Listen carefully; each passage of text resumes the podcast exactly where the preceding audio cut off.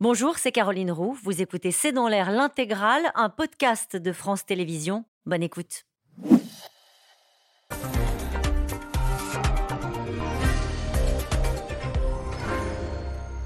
Bonsoir à toutes et à tous. Nous attendons vos questions, SMS, Internet et réseaux sociaux pour alimenter notre discussion. Certains y voient déjà un premier signe de fébrilité. L'annonce de la réforme des retraites a été reportée après les fêtes.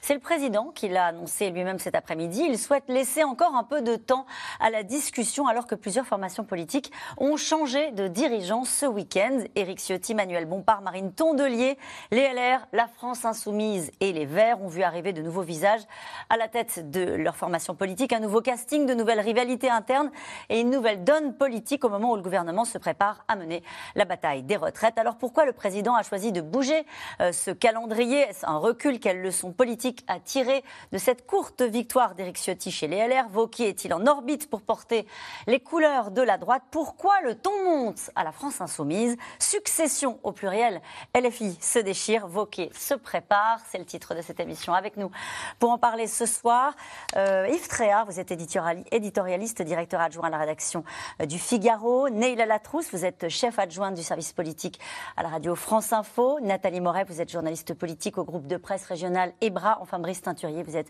euh, directeur général délégué de l'Institut de sondage Ipsos. Bonsoir à tous les quatre. Merci de participer à ce C'est dans l'air en direct. Je me tourne vers vous, Neila Latrousse. Je commençais cette émission avec ça. Report de l'annonce de la réforme des retraites. Ça devait être la semaine de tous les dangers, la, veillée d'armes. Le président a choisi de, se laisser encore un peu de temps. Pourquoi? Et pour le coup, c'est une surprise, hein, puisque je précise que euh, vendredi soir, tous les journalistes reçoivent un email à 19h30 pour préciser qu'en amont de la présentation du projet euh, de, retraite, de réforme des retraites le jeudi, eh bien, il y aurait des, des euh, concertations avec les parlementaires. Donc là, on est vendredi soir à 19h30. L'agenda, c'est encore présentation de la réforme des retraites ce jeudi. Et puis, en un week-end, manifestement, ça a beaucoup bougé et le président effectivement tranché, euh, poussé par un certain nombre d'arguments euh, de ses proches, notamment sur le fait que euh, la réforme partait mal, qu'actuellement tous focalisés autour de ce recul de l'âge de départ à la retraite, quand un, certain nombre de ses soutiens souhaitaient plutôt accentuer sur qu'ils appellent le sucré. Le, le salé, c'est ce pique un peu, c'est l'âge de départ à la retraite. Le sucré, c'est la, la, pension minimale à 1200 euros, les critères de pénibilité. Et donc, c'est cette aile-là qui, qui a gagné en disant bah, il faut faire plus de pédagogie. Parmi les gens qui ont poussé à ça, il y a la Première ministre en disant avant Noël, on ne peut pas retenir que le report à 65 ans de l'âge de départ à la retraite. Il faut se laisser du temps pour aussi installer dans l'atmosphère cette idée que cette réforme comporte aussi des avancées. Ça, ne donne pas un peu un sentiment d'improvisation, Yves Tréhard? Euh, Alors peut-être que c'est normal et que c'est un ajustement qui est nécessaire, mais on a François Bayrou à la une du JDD qui dit au fond il faut davantage faire la pédagogie de la réforme visiblement, les choses s'ajustent à la dernière limite. Est-ce que c'est la vraie raison? Est-ce qu'il y a d'autres raisons François possibles? Bayrou, à la une du JDD, c'est plus fort que la victoire de la France contre l'Angleterre, vous imaginez? Mais non, mais euh, ça veut dire que François Bayrou a euh, une, influence encore sur le président de la République, parce qu'il fait partie de ceux dont on est là parler, c'est-à-dire de ceux qui veulent donner du temps au temps. Simplement, ce qu'ils ont fait là ne sert à rien du tout à rien. Simplement, ils préservent les fêtes de Noël parce qu'ils se disent si jamais on avait dévoilé nos cartes, il y aurait peut-être eu des mouvements de grève dans euh, l'aérien, d'ailleurs c'est plus ou moins prévu, dans le train, dans les transports publics, et ça fait désordre au moment où les Français ont envie de souffler et puis de se retrouver euh, entre amis ou en famille. Mais ça ne change rien. Pourquoi? Parce que la réforme, ils sont obligés de la faire aujourd'hui. Ils sont obligés de la lancer. Ils vont la lancer à la rentrée, et ça veut dire qu'à la rentrée, le 10 euh, janvier, janvier, précisément, Madame Borne euh, va nous présenter les contours de cette réforme et après va s'engager un bras de fer qui va être exactement le même. Euh, rien ne va changer. C'est-à-dire que les paramètres du gouvernement euh, qui seront présentés, c'est toujours à peu près la même chose, 64 ou 65 ans, peu importe, tout le monde est contre, sauf un parti, qui est le Parti Les Républicains, sur lequel euh, essaye de se reposer le, pouvoir exécutif.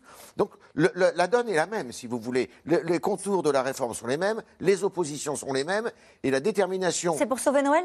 C'est pour sauver Noël, évidemment, pour sauver la fête, les fêtes de fin d'année. C'est pour sauver Noël et aussi se laisser un petit peu de temps pour mettre pression sur, euh, sur les oppositions.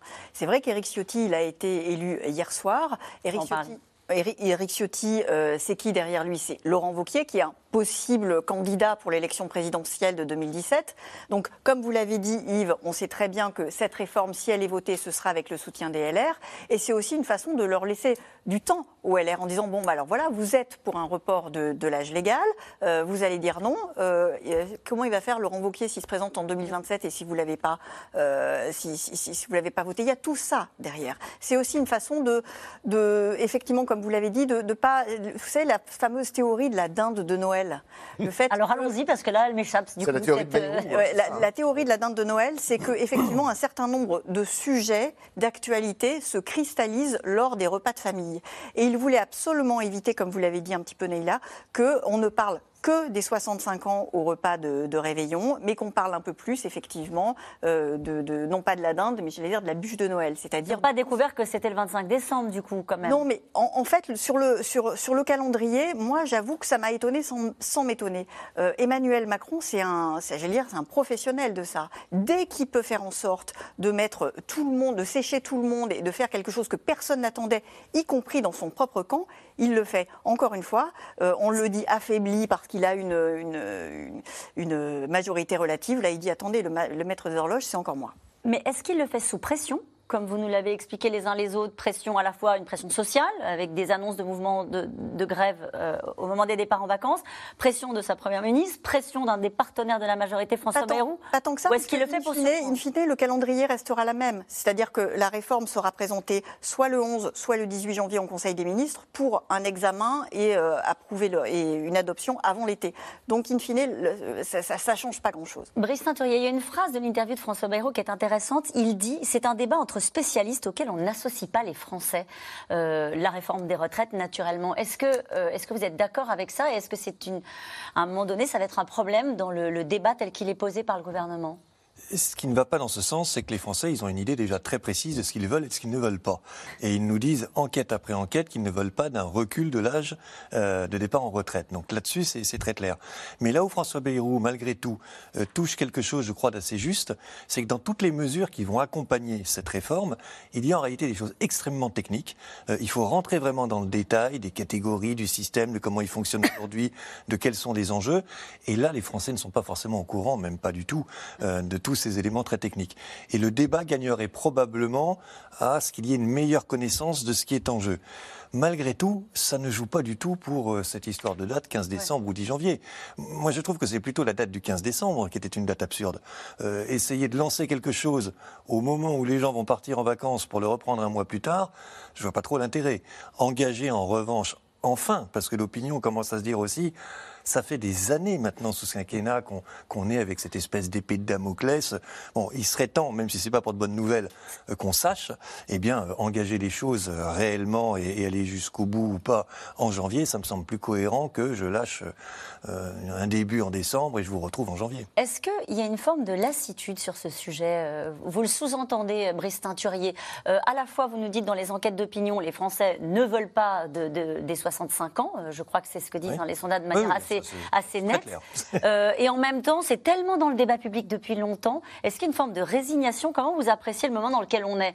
On ne va pas débouler euh, le 10 janvier en créant une surprise. Les Français savent à peu près ce qui va se passer. Non, les, les Français ont intégré l'idée que le gouvernement était déterminé à faire passer cette réforme des retraites que ce serait probablement du 64 ou du 65 ans. Ils sont opposés, majoritairement, je le redis, à un tel euh, recul. Mais vous avez une partie de la population qui dit je suis opposé, mais on ne va pas y couper en gros. Ce qui ne veut pas dire qu'il y ait une adhésion ou un ralliement, c'est très différent. Euh, moi, je trouve que plutôt que de jouer sur la date, il y a quand même quelque chose qui n'est pas encore suffisamment clairement expliqué ou mis en avant par le gouvernement, c'est pourquoi faisons-nous cette réforme? Est-ce que c'est parce qu'il y a un réel problème de financement du système de retraite? Est-ce que c'est pour financer d'autres choses? La transition énergétique, euh, il y, a, il y a beaucoup d'autres sujets. Est-ce que c'est parce que le pays est endetté et qu'on a besoin de davantage travailler? Il y a des argumentaires très différents qui circulent. Il n'y en a pas un qui est clairement mis en avant et sur lesquels les Français pourraient se positionner en pour ou en contre. Il y a une crainte du désordre euh, liée à cette réforme des retraites.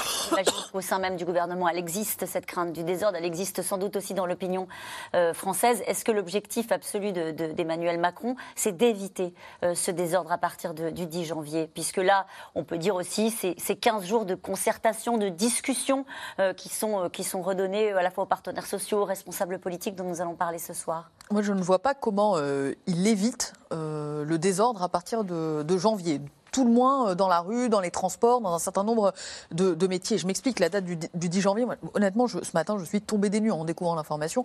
Je ne la comprends pas. En janvier, il y a la fin de la ristourne carburant. Mmh. Donc il y a l'augmentation avec euh, les spécialistes qui commencent à dire voilà, que le baril va taper les 90 dollars euh, au mois de janvier et que donc les prix des carburants vont commencer à, réaugmenter. Il n'y a plus de ristourne. Il y a certains chèques pour 10 millions de, de travailleurs pauvres. Mais en tout cas, il n'y a plus la ristourne à la pompe. Donc euh, l'effet psychologique euh, sera là. Le 15 janvier, il y a le bouclier tarifaire euh, électricité qui passe à plus 15%. Réaugmentation. Il y a d'éventuels délestages des éco-watts orange-rouge où on va expliquer aux Français qu'il va falloir faire davantage d'efforts de sobriété. Ça fait beaucoup. Il y a de manière peut-être plus périphérique, mais ça risque d'être aussi un moment important dans le débat parlementaire, ce qu'on appelle la niche du Rassemblement national, c'est-à-dire la journée où Marine Le Pen aura la main sur l'agenda qui sera débattu à l'Assemblée et dont elle compte faire un, moment extrêmement politique en portant notamment des textes sur le pouvoir d'achat. Venir dans ce contexte, expliquer aux Français qu'il va falloir travailler plus, je trouve ça encore plus périlleux que de maintenir la date du 15 décembre. Dernier mot sur cette date et après on va rentrer dans, ce qui s'est passé ce week-end avec euh, un jeu de chaises musicales au sein des, partis politiques. Euh, le foot n'y est pour rien parce que le président de la République va se rendre euh, au Qatar pour la demi-finale. est-ce que, est que ça peut jouer? C'est mercredi soir, ça n'aura échappé à personne. C'est un match très attendu.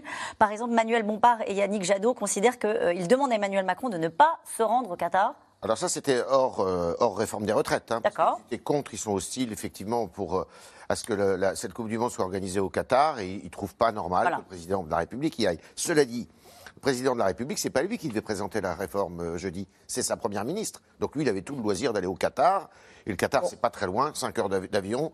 On sait qu'il aime voyager la nuit. Après le match, il serait rentré. Donc euh, c'est pas tellement le sujet. C'est pas le sujet. Euh, je pense pas que ça soit le sujet. Au contraire, il aurait pu se servir du football pour essayer de, de noyer le poisson, si vous me permettez l'expression. Je foute qu'il ait noyé le poisson parce que c'est ça qui est extraordinaire dans cette réforme, c'est qu'on sait précisément. Et, les Français, vous disiez tout à l'heure, vous demandiez à Brice si les Français, c'était pas un peu compliqué pour eux. C'est pas compliqué du tout. Ils ont le nez dedans, ils savent très bien. ils, vont, ils peuvent s'attendre, ils doivent s'attendre. Ils savent très bien à quelle retraite ils ont droit et ce qui pourrait euh, euh, les aujourd'hui euh, les défavoriser ou les avantager. Donc, sincèrement, tout est sur la table. Hein. il faut peut-être dire que cette réforme est prête aussi à la confidence d'un conseiller de ministre qui dit ça fait tellement longtemps qu'on la travaille, elle est là. en fait de dire ah on appuie, on tire un tiroir, on sort la bonne réforme. Il suffit juste de nous dire laquelle. Tous les scénarios sont prêts. C'est jamais le bon moment de faire la réforme des retraites. Il faut aussi avoir ça en tête. Il y a toujours euh, des raisons qui peuvent justifier que on reporte. on reporte, ce n'est pas le bon moment. Donc comme ça traîne depuis 5 ou 6 ans et qu'il y a eu à chaque fois de, vraies raisons, le Covid, la guerre en Ukraine, etc. Euh, je pense que maintenant l'idée c'est si on ne la fait pas à la rentrée, on ne la fera jamais. Et il n'est pas question de ne pas la faire. Allez, trois parties, trois nouveaux visages. Hasard du calendrier peut-être. Les Verts, la France Insoumise et les LR ont choisi leur nouveau chef de file. À la France Insoumise, la succession de Jean-Luc Mélenchon tourne au règlement de compte. Chez les LR, la petite victoire d'Éric Ciotti a du mal à redonner du souffle à une formation politique essorée depuis la présidentielle. Romain Besnénou et Ilana Azincote. Éric Ciotti a été élu président des Républicains avec 33 609 voix. Il l'emporte donc, mais avec un score plus serré que prévu. 53,7% des suffrages. Petite consécration pour Éric Ciotti, qui a désormais la lourde tâche de sauver un parti en déroute. 2027, en ligne de mire. C'est à nous qu'il reviendra demain de porter une immense espérance au service du redressement de la France. Pour cela, notre famille, plus que jamais, a besoin d'être réunie, d'être rassemblée. Un nouveau patron, une nouvelle ligne plus ferme et des militants impatients d'ouvrir un nouveau chapitre. L'important maintenant, c'est de rassembler, de se rassembler tous. Il s'est euh, rassemblé, il s'est à la fois donné une ligne et donné une direction. Et donc maintenant, grâce à Eric Sotti, nous avons un cap. Mais son cap, Éric Ciotti le met un peu trop à droite, et ça ne plaît pas à tout le monde. Depuis son élection hier, plusieurs membres des LR ont annoncé claquer la porte du parti. Laurence Haribagé, la présidente des LR en Haute-Garonne, qui rejoint Horizon, ou encore François Grosdidier, maire de Metz, adhérent LR depuis 41 ans. Je quitte les Républicains pour ne pas me rabougrir. Non pour aller ailleurs, mais pour rester moi-même. Ceux qui partent, euh, c'est un soubresaut. Euh, je ne les retiendrai pas. Mais ce que je veux, par la clarté, lorsque la droite redeviendra clairement la droite, c'est faire revenir ceux qui ont été déçus. Un nouveau capitaine en pleine tempête, chez les écologistes aussi. Marine Tondelier, élue avec 90% des voix ce week-end, a pour mission de réconcilier les Verts. Une nouvelle page s'ouvre et nous allons, je vous l'annonce, repartir à l'offensive. Pugnace. C'est vrai. Déterminé. C'est vrai. J'aurais pu rajouter écologiste, non? Oui, mais ça, c'est évident, c'est l'évidence même. Service de l'écologie. Le défi est immense pour la nouvelle chef, dans un parti miné par les affaires et les dissensions internes. On n'est pas un parti politique où euh, le chef dit quelque chose et tout le monde répète à la virgule près. On est un parti politique vivant. Allusion aussi, à peine voilée, aux camarades de la France insoumise, en pleine crise de succession. La nouvelle direction du parti emmenée par Manuel Bompard a évincé de ses instances dirigeantes plusieurs poids lourds, comme Alexis Corbière ou François Ruffin, stupéfaits de ne même pas avoir été concertés je suis un peu triste qu'on ait plutôt qu'un élargissement, qu'on ait un rétrécissement. Quand euh, j'entends que ça s'est fait au consensus, euh, ça s'est fait au consensus euh, d'un petit groupe qui peut-être s'est mis d'accord avec lui-même. Mais enfin, ça s'est pas fait au consensus généralisé. Clémentine Autain, elle, exprime sa colère en une de la presse. Dans une interview à Libération, elle demande elle aussi plus de démocratie au sein du parti. Les militants n'ont pas eu voix au chapitre, alors qu'ils devraient être les acteurs principaux du mouvement. La direction a été choisie par cooptation, ce qui favorise les courtisans et contribue à faire taire la critique. Réponse cinglante de Jean-Luc Mélenchon sur Facebook. Toute la une pour nous salir. Manuel Bompard, le nouveau chef, balaie lui aussi les critiques il peut y avoir des votes, il y en a parfois dans certaines de nos instances et certaines de nos structures, mais parfois notre mouvement, y compris à l'échelle locale comme à l'échelle nationale, il privilégie des formes de décision qui sont davantage des formes de décision de mmh. recherche du consensus. Pourquoi? Parce qu'on n'est pas un parti politique traditionnel, qu'on cherche à inventer une nouvelle forme, à dépasser cette forme parti traditionnelle. Et on n'a pas envie d'être, comme les partis que vous avez cités, dans des affrontements entre courants, entre plateformes. L'avenir incertain d'Adrien Quatennens, qui passe demain devant la justice et dont les déboires ont fracturé les insoumis, pourrait contribuer à accroître un peu plus les tensions au sein du parti. Et cette question de Jacqueline dans les Pyrénées-Atlantiques, comment un parti qui se dit de gauche peut-il rejeter le vote pour élire son chef? Oh ben Ça, c'est. Euh... C'est des vieilles techniques staliniennes, là. Hein. On est vraiment, euh, pardon d'employer ah oui grand mot. ah oui, bah oui, c'est des, des, techniques euh, qui sont des techniques euh, à la fois stalinienne, d'ailleurs c'est un peu contradictoire ce que je veux dire, parce que c'est stalinienne, mais c'est aussi très trotskiste. Si on se souvient euh, de, du mouvement de Lambert, de l'OCI, de tous ces mouvements-là, euh, qui sont des mouvements un peu mystérieux, ça fonctionne comme une secte. Et là, ça fonctionne comme une secte. La parce qu'il n'y a pas d'élection? Ben, Il n'y a pas d'élection. La preuve, c'est que la plupart des journalistes y compris les journalistes politiques, n'étaient même pas au courant de cette espèce de tambouille qui, qui, allait se dérouler samedi. Et donc, euh, certes, la, euh, la, France insoumise a toujours été un parti très marginal par rapport aux autres. Il y a très peu de discipline de parti. Euh, il y a un dictateur bolivarien à la tête qui s'appelle Jean-Luc Mélenchon. Et ça, c'est vous qui le dites, frère. Non, mais qui revendique cette, cette, ça. Et puis à côté, vous avez plein de, de, de personnes qui ont chacun leur identité.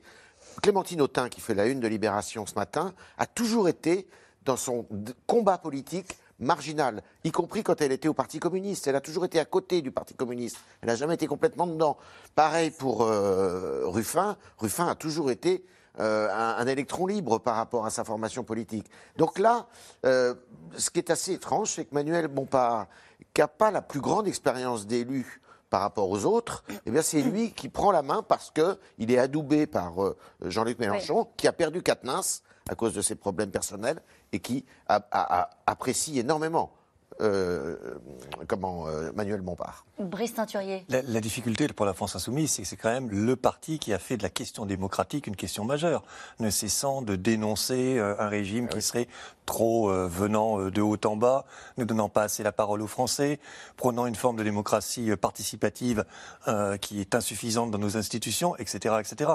Et là, le spectacle qui est donné de la façon dont fonctionne le parti en interne, c'est-à-dire un verrouillage dénoncé Mais au, au compte de qui? Pour qui ce verrouillage? Ça sert qui? Alors, ça, ça, ça, c'est l'autre question. Pourquoi font-ils cela? Et moi, mon hypothèse, mais ce n'est qu'une hypothèse, c'est que on est en train de gérer la possibilité pour Jean-Luc Mélenchon d'être un nouveau candidat. Et donc, il faut commencer à mettre de côté, marginaliser tous ceux qui pourraient prétendre à l'élection présidentielle, un Ruffin, une Clémentine Autain, etc.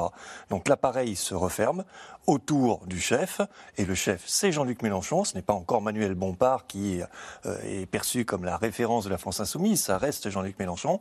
Donc mon hypothèse, mais c'est peut-être Ah ouais, bon. euh, exact, c'est ça. Je trouve que l'hypothèse euh, tient euh, complètement euh, la route. Oui, l'idée c'est, mais ça ressemble aussi un peu, pardon, je fais un petit comparatif avec ce qui se passe chez les Républicains. Il y a l'idée d'avoir quelqu'un en place pour garder le siège, garder le, trône pour le sauveur éventuel. Donc, bah, dans le cas des Républicains, Laurent Wauquiez qui reviendrait. Dans le cas des Insoumis, en l'espèce Jean-Luc Mélenchon. Ce matin, ce qui était absolument fascinant dans, dans le propos de Manuel Bompard, dont on a vu un extrait, c'est que à l'issue d'une interview quand même longue, on a toujours pas compris qui et comment il avait été euh, désigné. Euh, L'explication est celle du test d'une du- d'une nouvelle forme démocratique. Alors, essayé de résumer le peu que j'ai compris, et c'est pas beaucoup. Euh, il y aurait des espaces de coordination où des militants désignent des personnes qui elles-mêmes en désignent d'autres, qui en bout du bout du bout ont désigné Emmanuel Bompard. Mais enfin, qui sont ces personnes? Qui a décidé que le, le mouvement s'organiserait comme tel? Et pourquoi?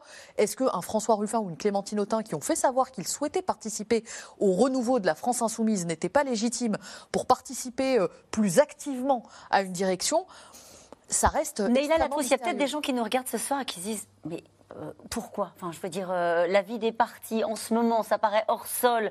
Euh, ils sont déjà dans la présidentielle.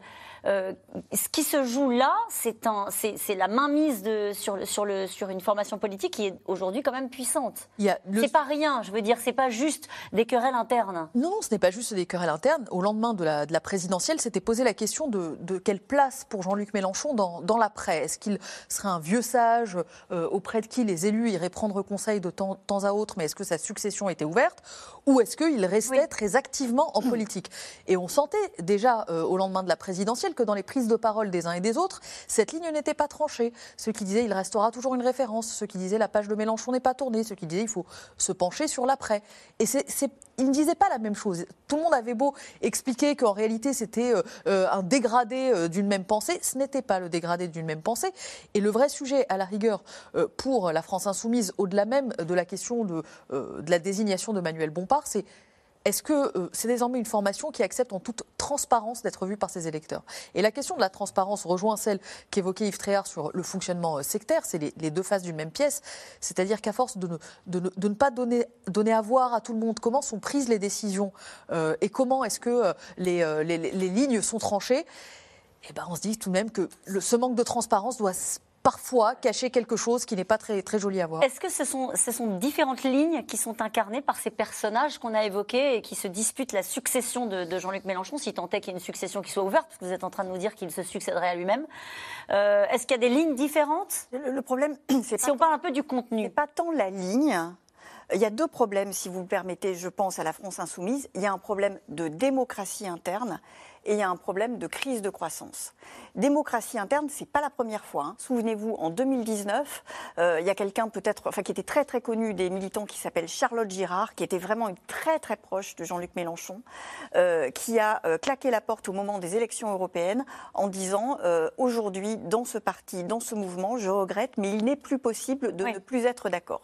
Donc on voit que trois ans plus tard, le parti est rattrapé par ces problèmes de démocratie interne. Pourquoi l'est-il? Parce qu'il est en crise de, de croissance. Le parti euh, La France Insoumise, ça, vient ça a été créé euh, autour d'idées, justement. L'idée, c'était l'avenir en, commun. C'était quelque chose qui avait été co-construit avec des gens, etc. L'avenir en commun incarné par qui? Par Jean-Luc Mélenchon. Donc c'était euh, la force des idées incarnée par la bonne personne. Sauf qu'aujourd'hui, ce n'est plus un petit mouvement. C'est euh, 75 députés, c'est euh, des groupes partout sur le territoire. Et c'est vrai, il a raison, Manuel Bompard, il y a énormément de gens qui travaillent sur le terrain, qui se réunissent, etc.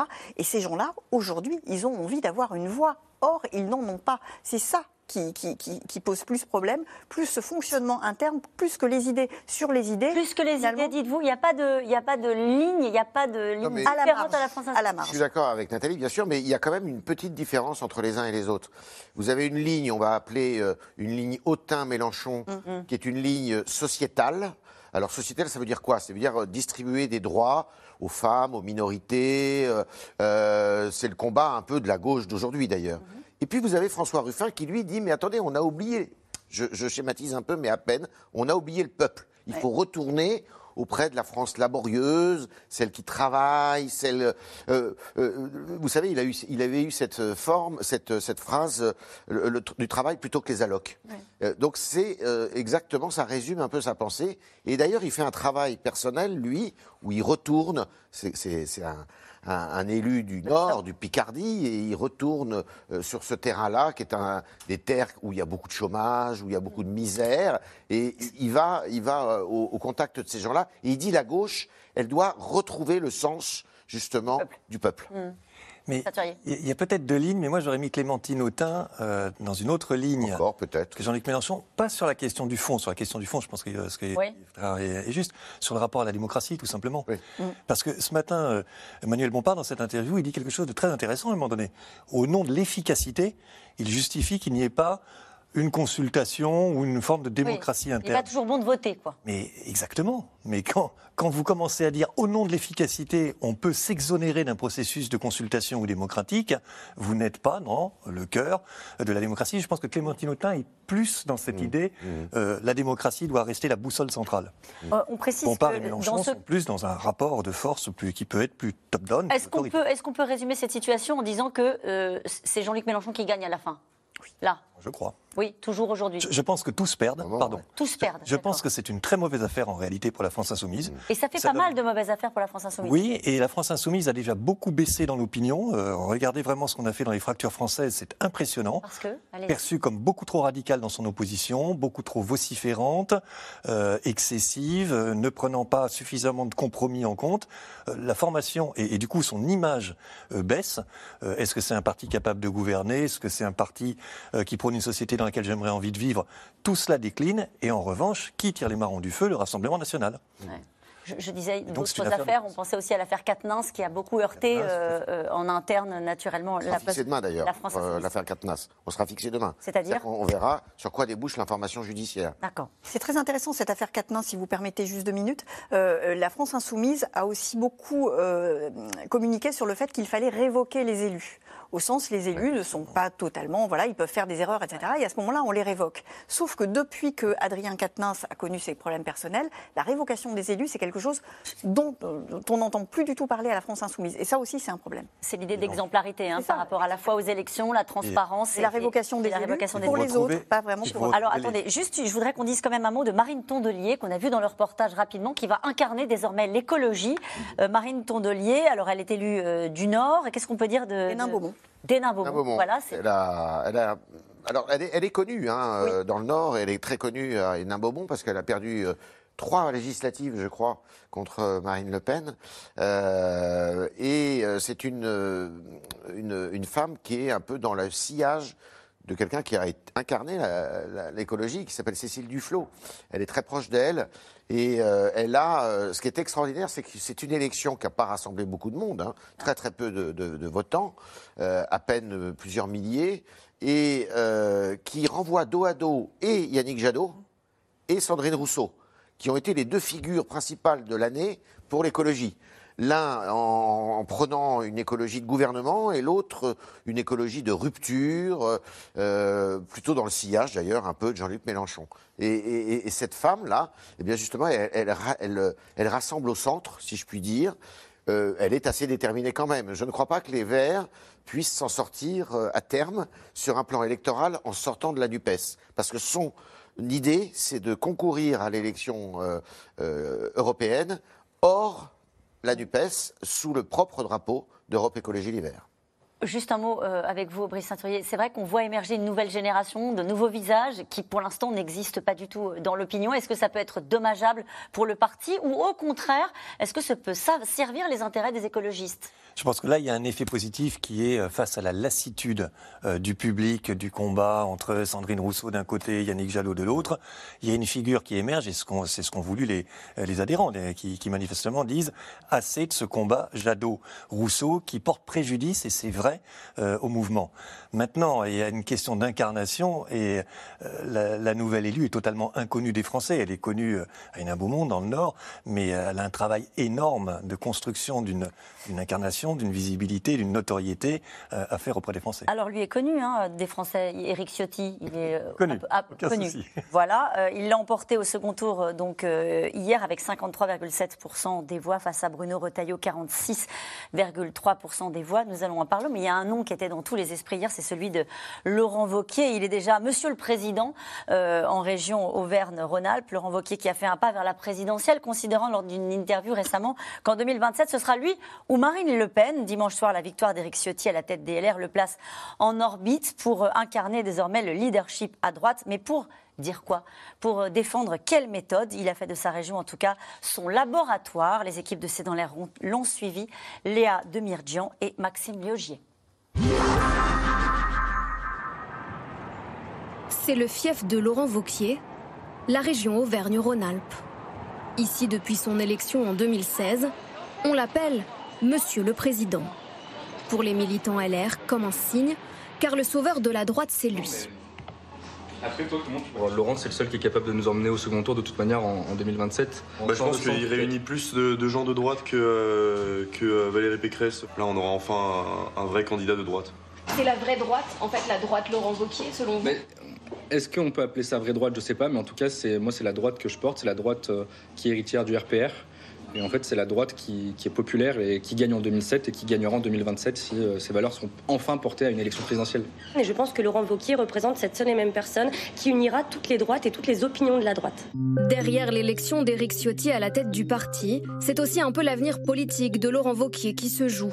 Le nouveau patron des LR n'a jamais caché qui était son champion. Et fin novembre dans la presse, Laurent Wauquiez assume ses ambitions. En 2027, ce sera moi ou Marine Le Pen. La stratégie En dire un peu mais pas trop. Laurent Vauquier refuse par exemple nos demandes d'interview et nous renvoie vers sa garde rapprochée. On est en train de construire euh, collectivement un, beau projet et euh, Laurent a besoin d'aller à la rencontre des Français, de continuer de, de, se construire et de construire son projet. Pour ses proches, Laurent Vauquier est le candidat naturel des Républicains, quitte à enjamber la case des primaires. Le résultat d'une primaire, ça n'assure absolument pas, quel que soit euh, euh, l'engouement que génère cette, euh, cette, méthode de désignation, d'avoir un candidat qui, performe pour diverses raisons. On l'a vu avec François Fillon, on l'a vu avec Valérie Pécresse. donc peut-être qu'il faut qu'on se prépare bien avant, peut-être qu'il faut qu'on évite d'avoir de, d'avoir des échanges mortifères pour le candidat de demain. L'homme idéal donc, selon certains élus de droite, sauf que dans sa propre région, sa gestion n'est pas toujours plébiscitée Quelques bureaux plus loin, côté socialiste, on dénonce ces méthodes. Là, sur les territoires, ce que les maires te disent, c'est que l'argent de la région n'arrive plus. Et ils, se plaignent, ils se plaignent tous. D'ailleurs, là, pour le coup, c'est toute euh, tendance politique euh, confondue. Moi, sur Bourg-en-Bresse, j'ai rien. Et il n'a toujours pas payé euh, les 3 millions du précédent contrat sur la rénovation urbaine et 2 millions pour la J'ai 5 millions dehors qui, qui ont été signés par Laurent pour lesquels j'ai envoyé les dossiers en temps et en heure et pour lesquels on n'est pas payé. Eux dénoncent une forme de clientélisme.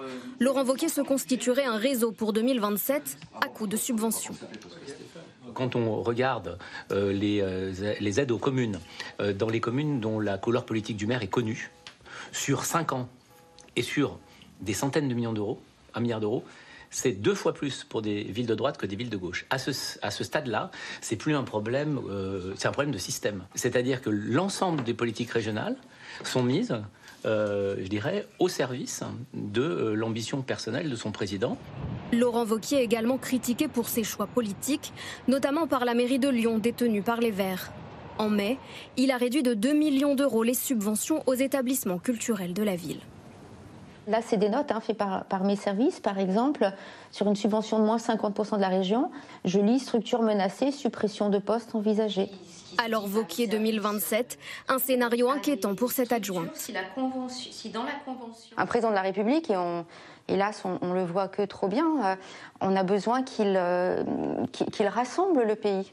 Laurent Vauquier, en région Auvergne-Rhône-Alpes, ne fait que cliver. Euh, pour moi, Laurent Vauquier, c'est finalement promeut les idées de, Marine Le Pen, les reprend à son compte pour certaines, et en cela, il est un allié de la candidate du Rassemblement national, pas un adversaire.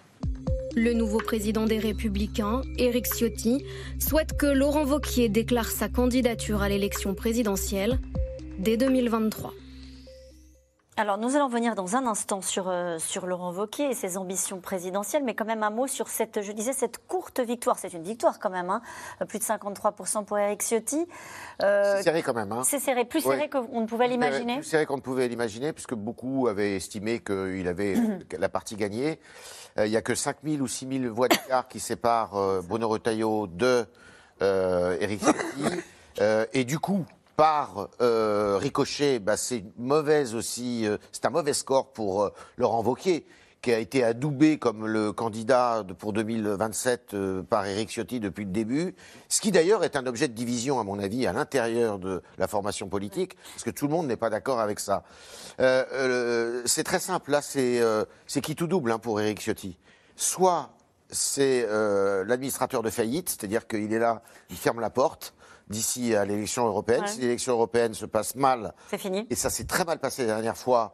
D'ailleurs, en partie, alors c'est un peu compliqué, c'est un peu rude, mais à cause de Laurent Wauquiez qui avait fait un choix de tête de liste d'un homme brillant, mais qui n'est pas, enfin, qui, qui n'est pas très populaire, François-Xavier Bellamy, soit, au contraire, il a le génie euh, il trouve le mantra pour, euh, pour euh, ressusciter le parti.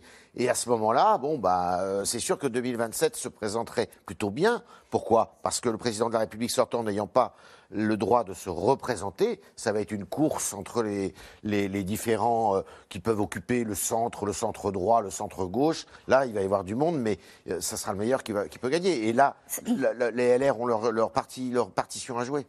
La victoire d'Éric Ciotti installe-t-elle euh, de manière incontestable Laurent Wauquiez dans le rôle de premier opposant de droite à Emmanuel Macron?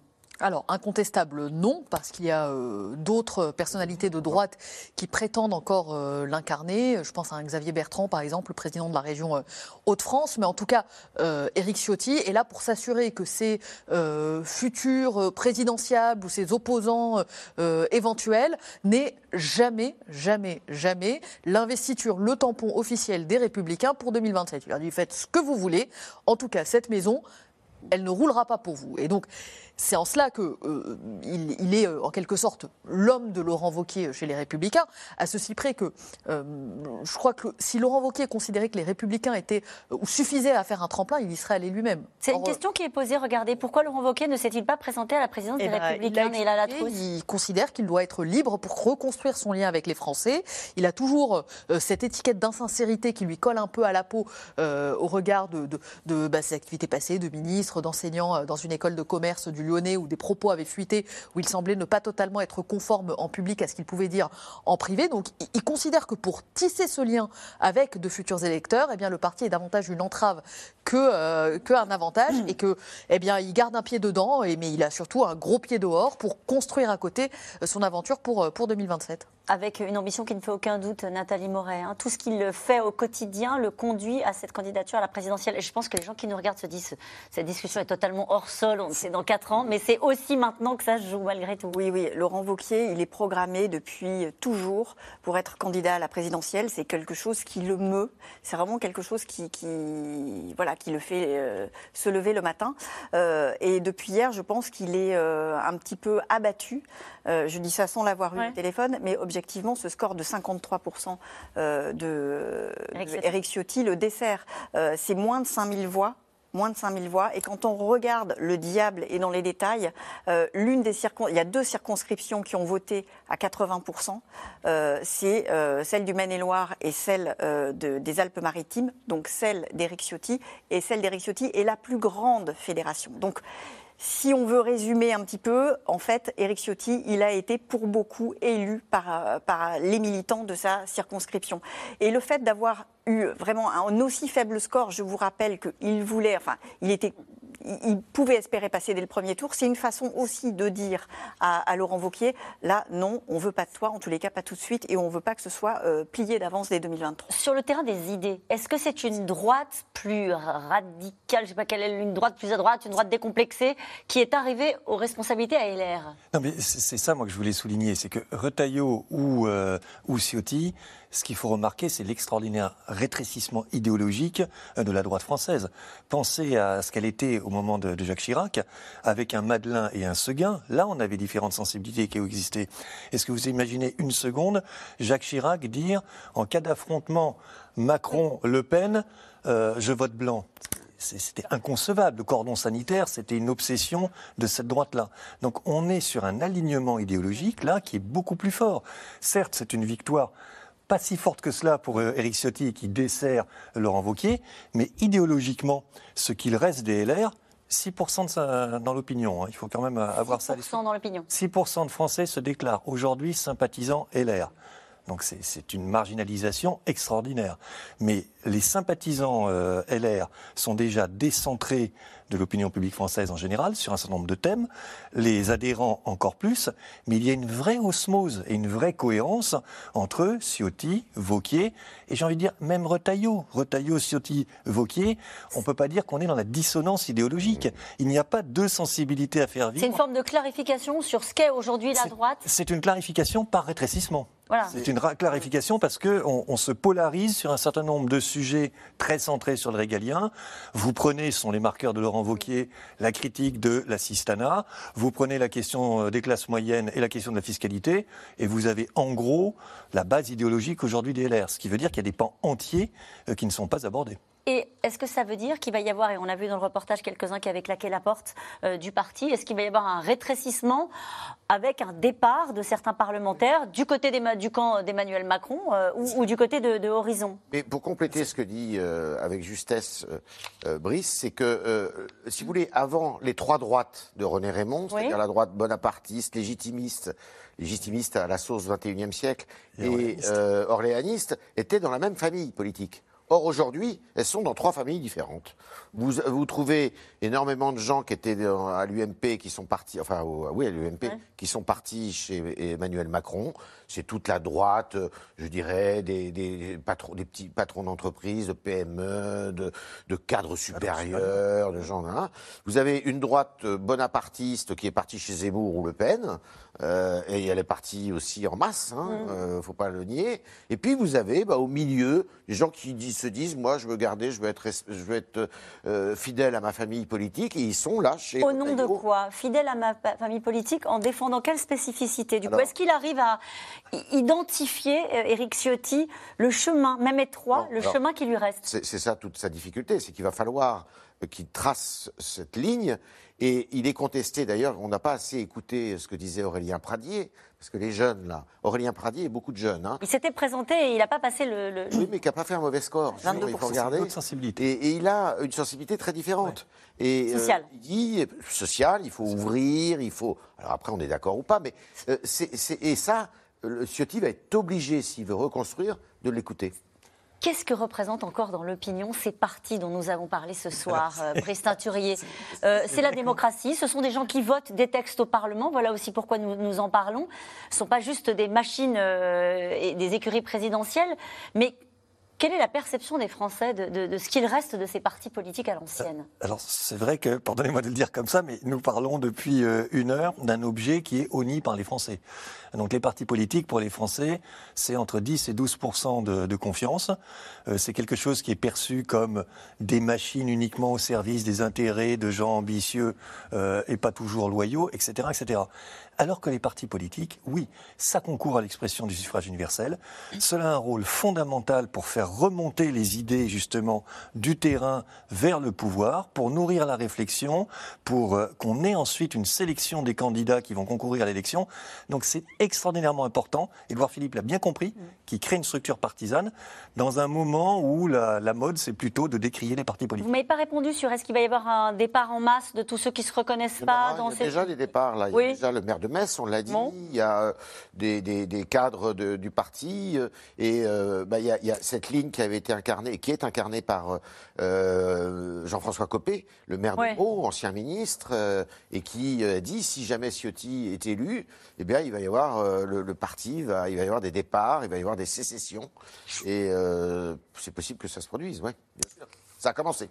Et qu'est-ce qu'il va faire sur les retraites, Éric Ciotti Juste pour revenir à nos discussions du Bah, là, il est coincé. Il est Ah bon. obligé de suivre le gouvernement. Parce que-. Alors là, s'il ne suit pas le gouvernement, ça ne peut rien y comprendre. En tout cas, on l'a dit tout à l'heure, c'est le Parlement qui est devenu euh, le terrain de jeu des oppositions. Tout se joue désormais dans l'hémicycle. Et pour mener les combats, il faut faire acte de présence, un marathon pour les élus qui sont parfois au bord de la crise de nerfs. Après deux mois de session, vous allez le voir, les députés sont rincés. Et ils le disent, ils le racontent. Barbara Steck, Stéphane Lopez et Maxime Logier.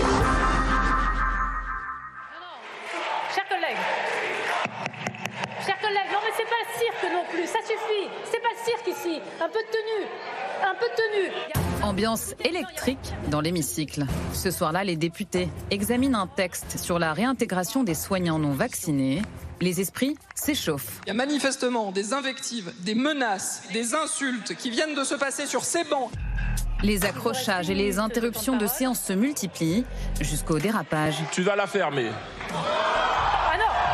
À la tribune, la vice-présidente de l'Assemblée est excédée. Les huissiers, eux, sont sur le qui-vive, prêts, s'il faut, à s'interposer. Alors que l'opposition semble avoir la majorité, le camp présidentiel joue la carte de l'obstruction. Le texte n'est finalement pas voté, au grand désarroi de la France insoumise. Nous sommes 7 sur 10. Nous sommes la majorité et nous serons là pour le défendre s'il est mis à l'ordre du jour. Nous demanderons et nous ne lâcherons pas que ce texte revienne. Cette séance houleuse va marquer les esprits. Et la rapporteuse du texte, Caroline Fiat, en première ligne cette nuit-là, va avoir du mal à s'en remettre. Vice-présidente de l'Assemblée et ancienne aide-soignante, ces journées démarrent toujours par Deux cafés le matin Minimum. Non, j'en ai déjà bu. hein. Euh, c'est la drogue euh, du député, je pense. La députée est de retour après quelques jours d'absence et un début de burn-out. J'ai été une belle pile électrique pendant quatre jours. Et euh, au moment de partir pour euh, aller à Paris, euh, vous prenez votre douche et puis vous vous mettez à pleurer sous la douche et à vous dire Mais non, en fait, enfin, pourquoi? Et, là, vous vous dites ben, Non, ton corps est un peu fatigué. Je pense que c'était le contre-coup. C'est des semaines et des mois de travail à aller convaincre tous les autres groupes qu'il faut voter ma proposition de loi, euh, à, aller, euh, convaincre en disant Ah, Tu préférerais ça à changer une phrase, vraiment pour que ça plaise à tout, le- monde, pour que tout le monde vote ma proposition de loi pour trouver une solution. Euh, et, et là, vous dites que parce que François Braun et trois députés euh, veulent pas, ils vous bloquent votre texte, mais c'est trois mois de travail foutu en l'air. Un rapport de force vécu avec brutalité par une opposition marquée par l'utilisation du 49-3. Neuf en six mois. Et de tous bords, les députés le reconnaissent, il faudrait ralentir la cadence. Il est prévu que le, le- le Parlement siège 120 journées par an. Euh, Et le temps de travail parlementaire normal, c'est mardi, mercredi, jeudi à l'Assemblée nationale. C'est ce que dit la Constitution de la République française, sauf que depuis 5 ans, on est en moyenne à 160 jours par an, parce que la, majorité a eu tendance, dans le précédent quinquennat, à abuser de sa position dominante pour, euh, pour faire légiférer beaucoup. Rythme infernal et des journées à rallonge. Il est 21h, le député Modem, Erwan Balanan, est de retour à l'Assemblée pour une nouvelle séance dans l'hémicycle. Ça vous arrive souvent de revenir à l'Assemblée le soir? Euh, c'est- pas toujours simple de devoir revenir. Parfois on reste. hein. Euh, Là, moi, je suis reparti euh, faire un petit coucou à ma fille avant, avant de, de repartir pour la soirée. Euh, donc voilà, mais euh, oui, ça nous arrive souvent. Ça nous arrive quasiment tous les soirs. Et la majorité relative n'y est pas pour rien, car chaque voix compte. C'est vrai que la majorité relative, ça oblige beaucoup plus de présence euh, dans l'hémicycle pour voter. Et tout ce temps qu'on passe dans l'hémicycle, c'est du temps euh, que l'on n'a pas pour faire autre chose, pour préparer les textes, pour euh, être en commission, pour être en audition. Donc c'est vrai que c'est un peu compliqué. Lui propose d'en finir avec les séances passées minuit et de réserver la journée du vendredi pour le travail en circonscription sur le terrain. L'idée, c'est pas de travailler moins. Euh, moi, j'aime ce que je fais. Euh, j'ai l'impression de, rendre service et d'être utile en, travaillant et en travaillant beaucoup. Euh, l'idée, c'est d'avoir une organisation qui nous permet de bien remplir nos missions de parlementaires. La présidente de l'Assemblée nationale a lancé fin novembre une réflexion sur l'organisation du travail des députés avoir votre réaction, Brice Teinturier, à ce reportage. On a dit tout va désormais se repasser au Parlement. C'est vrai, oui. hein? Mais ça a des contreparties. Là, ça a des contreparties forcément sur le, travail des députés. En regardant votre reportage, je me disais, euh, il y a aussi des, gens dans ce pays qui nous disent qu'il faudrait revenir sur la réforme du mandat unique et revenir à des parlementaires qui pourraient être euh, en même temps maires. Quand on écoute ce député, on se demande comment il ferait. Euh, mais ça n'améliore pas, et c'est ça le plus grave aux yeux des Français, ça n'améliore pas malheureusement le fonctionnement de la démocratie. Le fait qu'il y ait une majorité relative, qui ait du coup beaucoup plus de débats, beaucoup plus de, de compromis aussi, quand vous interrogez les Français et que vous leur demandez est-ce que ça favorise une meilleure démocratie, ça la défavorise ou c'est neutre, la première des réponses est ça ne change rien. Et ensuite, vous avez plus de gens qui pensent que finalement c'est peut-être un tout petit peu plus positif, mais euh, c'est très faible. Et la majorité euh, ne voit pas d'amélioration. Donc le spectacle projeté n'est pas un spectacle euh, de sérieux, de résultats amplifiés, etc. En tout cas, ça tient. à coup de 49-3, mais ça tient. Euh, est-ce que, est que ça peut passer, y compris sur la réforme des retraites, par un, 49-3 oui. oui, parce que d'ailleurs, c'est à l'ordre du jour, c'est que cette réforme des retraites passerait par un, un projet de loi rectificatif du budget de la sécurité sociale. Dans la mesure où le gouvernement euh, peut utiliser sur toutes les lois de finances, euh, sécurité sociale ou finances générales, euh, le 49.3 et n'a par session qu'un 49.3 en plus sur un autre sujet, qui n'est pas un sujet financier. Mais les retraites, c'est un sujet financier. Donc il pourrait passer par là. néanmoins, ça tient. Mais ce qui est extraordinaire, c'est qu'on est un peuple aussi qui est assez, pardon, cette expression qui est un peu facile, de schizophrène, parce que euh, on a dit pendant des années, des années, euh, l'Assemblée nationale est godillot. Euh, il n'y a, pas de, a pas de pouvoir législatif, il est toujours derrière le gouvernement. Et puis quand là, on a vraiment une Assemblée nationale, qu'on soit en désaccord ou en accord avec sa représentation, mais la représentativité de la population française, elle est là. Hein, elle est là avec des partis très variés. alors c'est, ça vit, ça boue, ça, ça, mais ça s'engueule, ça bouillonne finalement.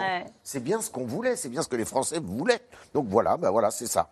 C'est ça, et, malgré tout, ça ne les intéresse pas plus que ça ben non, parce que c'est assez confus. C'est vrai que c'est assez confus. Et puis, euh, comme c'est pas un pouvoir nouveau, le pouvoir, il est un peu euh, bah, il a 5 ans, hein, 5 ans et demi, le pouvoir exécutif actuel. Donc, euh, bon, euh, c'est vrai que ça. ça, L'intérêt est ailleurs. Mais je crois qu'il y a aussi la guerre en Ukraine qui polarise beaucoup, beaucoup l'attention des Français. Et, vous dites c'est un peu confus, mais il a la tous. On a bien vu qu'il y avait des attelages. On a parlé ce soir de, différents partis. On n'a pas évoqué le Rassemblement national qui a aussi changé hein, d'incarnation, puisque c'est Jordan Bardella euh, qui a pris les rênes du, Rassemblement national. On a vu des, alliances parfois contre nature qui, qui, qui, qui évoluent en fonction des différents textes. C'est pas facile non plus à suivre pour les, pour les Français. Oui, notamment sur le texte euh, qu'évoquait Caroline Fiat dans votre, dans votre reportage pour la réintégration des soignants euh, non vaccinés, qui euh, a été, enfin, qui aurait pu être voté et passer largement avec une majorité d'insoumis, de LR, de Rassemblement national. Et c'est ça qui a aussi fait que le gouvernement a un peu joué la montre pour faire en sorte que le, délai expire et que le texte ne soit pas examiné. Après, ce qui explique aussi euh, cette phase très particulière, mais qui, à mon sens, est révolue de tension et de, euh, de, climat extrême dans, dans l'Assemblée nationale. Bah, c'est un, d'abord, le fait que la majorité en elle-même était moins stabilisée. Elle n'est pas absolue, elle est relative, mais y compris au sein de cette majorité relative, il faut Mm. composer avec trois groupes. Là où En Marche, euh, lors de la mandature précédente, avait suffisamment de députés pour au final être très à l'aise sur l'examen des textes, et bien là, il doit euh, euh, regarder avec euh, ses alliés d'horizon, du MoDem, est-ce que vous serez présent euh, dans l'hémicycle ou pas et, et donc ce tuilage pour faire en sorte qu'il y ait toujours une majorité euh, autour d'Emmanuel Macron qui vote ou qui empêche des textes d'être votés, eh bien ça fait que l'installation a été compliquée pour la majorité. Et puis on l'évoquait juste avant euh, lors de nos discussions, il y avait des campagnes internes dans les partis et notamment chez les Républicains, groupe pivot sur lequel compte la majorité. Euh, au gouvernement, on vous dit bon bah de toute façon, il fallait que ce soit comme tel jusqu'au Congrès des Républicains, parce qu'il y a aussi des postures de la part de députés au sein de l'hémicycle. Une fois que leur élection interne sera passée, ce sera plus calme. Et qu'est-ce qui va se passer du coup?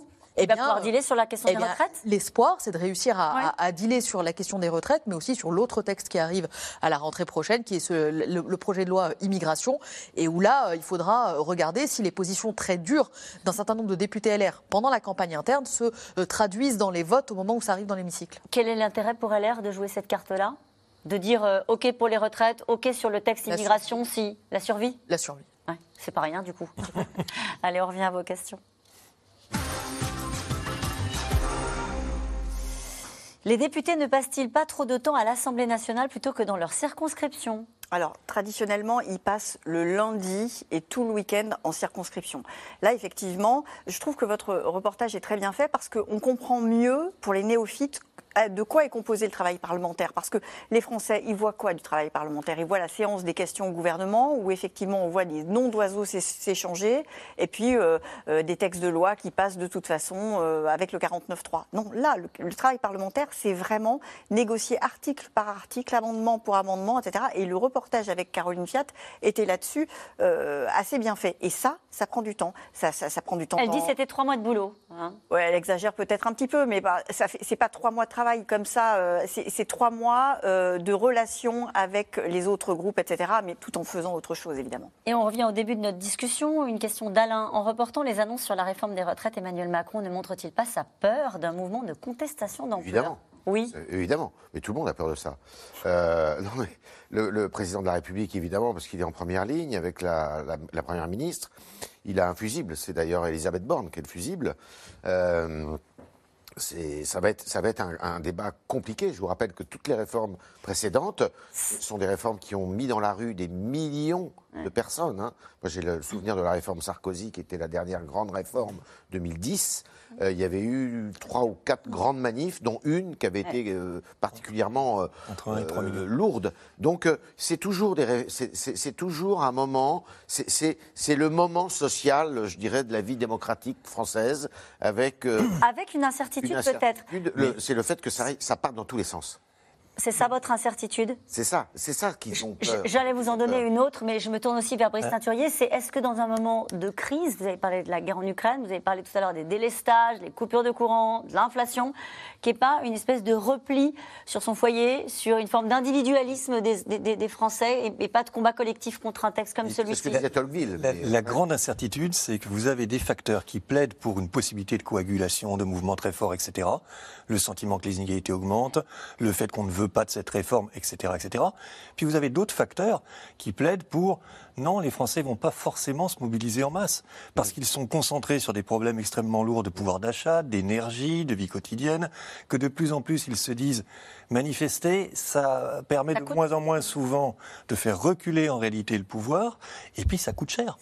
Donc euh, personne ne sait, bien malin celui qui pourrait dire si on va avoir un embrasement, une mobilisation forte, ou au contraire quelque chose qui sera moins puissant. Et cette incertitude, je crois qu'elle explique aussi un peu les pattes d'eux du gouvernement.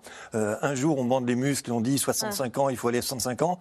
Euh, un autre jour, finalement, on décale un peu le, euh, le lancement de la, de la Il y a peut-être un point qui est inhabituel, c'est l'unité des syndicats contre cette réforme. Ça, c'est assez rare. Ça va dans le des sens de la syndicats qui, euh, qui sont tous dans, dans l'idée, euh, voilà, on- pas- de, de report de, de- de l'âge de retraite, et c'est même le mandat qu'a reçu la CFDT, le, le syndicat le plus réformiste, dont les adhérents ont voté en juin dernier pour dire pas question de se mettre d'accord sur une réforme des retraites où il y aurait euh, un allongement euh, ou un report plutôt de l'âge de départ euh, à la retraite. Mais même eux ne savent 65 pas. ou 64, je pense- je pense que c'est très différent. 65 Ah oui ans, 65 ans, c'est une provocation pour les Français. Ils n'en veulent pas, ça paraît extrêmement brutal, extrêmement dur.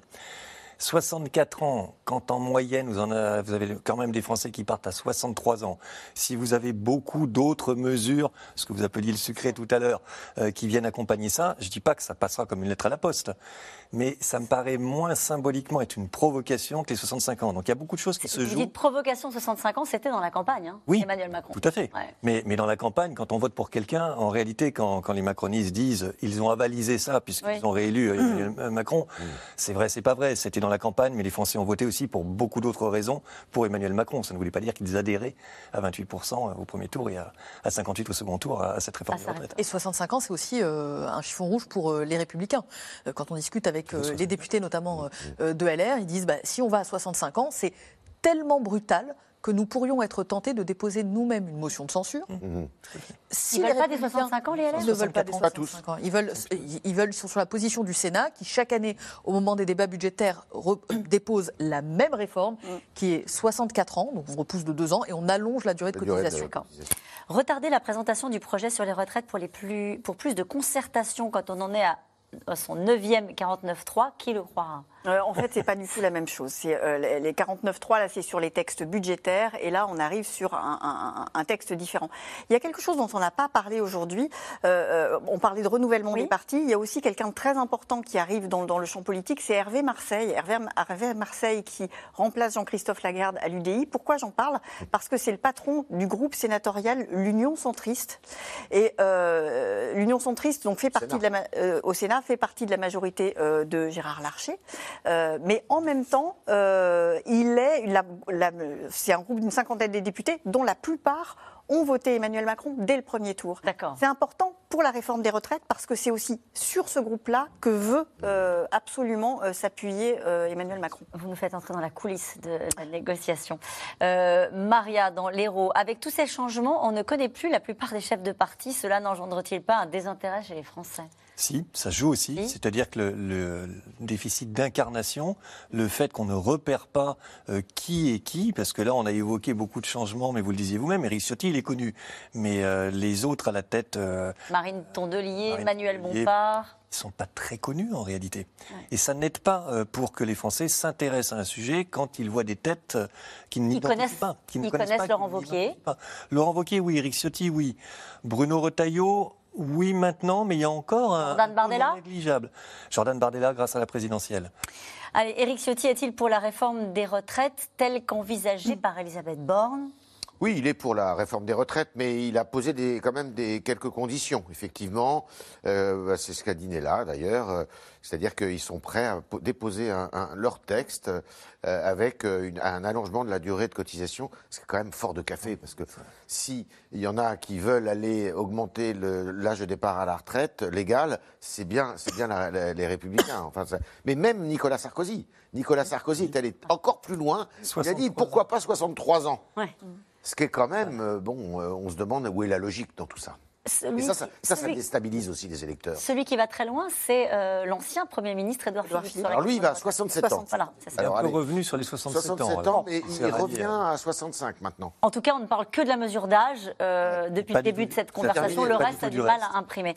Euh, une question de Nathalie Angiron. La droite ne finira-t-elle pas par se rassembler autour d'Édouard Philippe? Bah, c'est le pari d'Édouard Philippe. Euh, c'est son défi aussi, c'est d'essayer de, rassembler autour de lui une droite qui est sa droite traditionnelle, d'origine, de- de- d'héritage gaulien, où il y a des gens qui sont euh, plus sociaux, plus libéraux, il y a de tout. quoi. Mm. Et c'est- l'ambition de- de- de- d'Édouard Philippe. Il faut qu'il y réussisse. hein. Une question de Sofiane à Paris. François Ruffin et Clémentine Autain vont-ils quitter la France Insoumise? Tiens. À votre avis Oui C'est possible Il est en train de se passer un moment très intéressant à, à- à la France insoumise parce que, comme je le disais tout à l'heure, c'est pas la première fois qu'il y a un problème sur le fonctionnement. Est-ce que ça va aller jusqu'à l'éclatement? C'est vraiment une des questions qui se pose et qui sera intéressant à observer. Une question de Gérard en Haute-Vienne. Pour 2027, les Républicains misent-ils sur une reconquête des électeurs du Rassemblement national?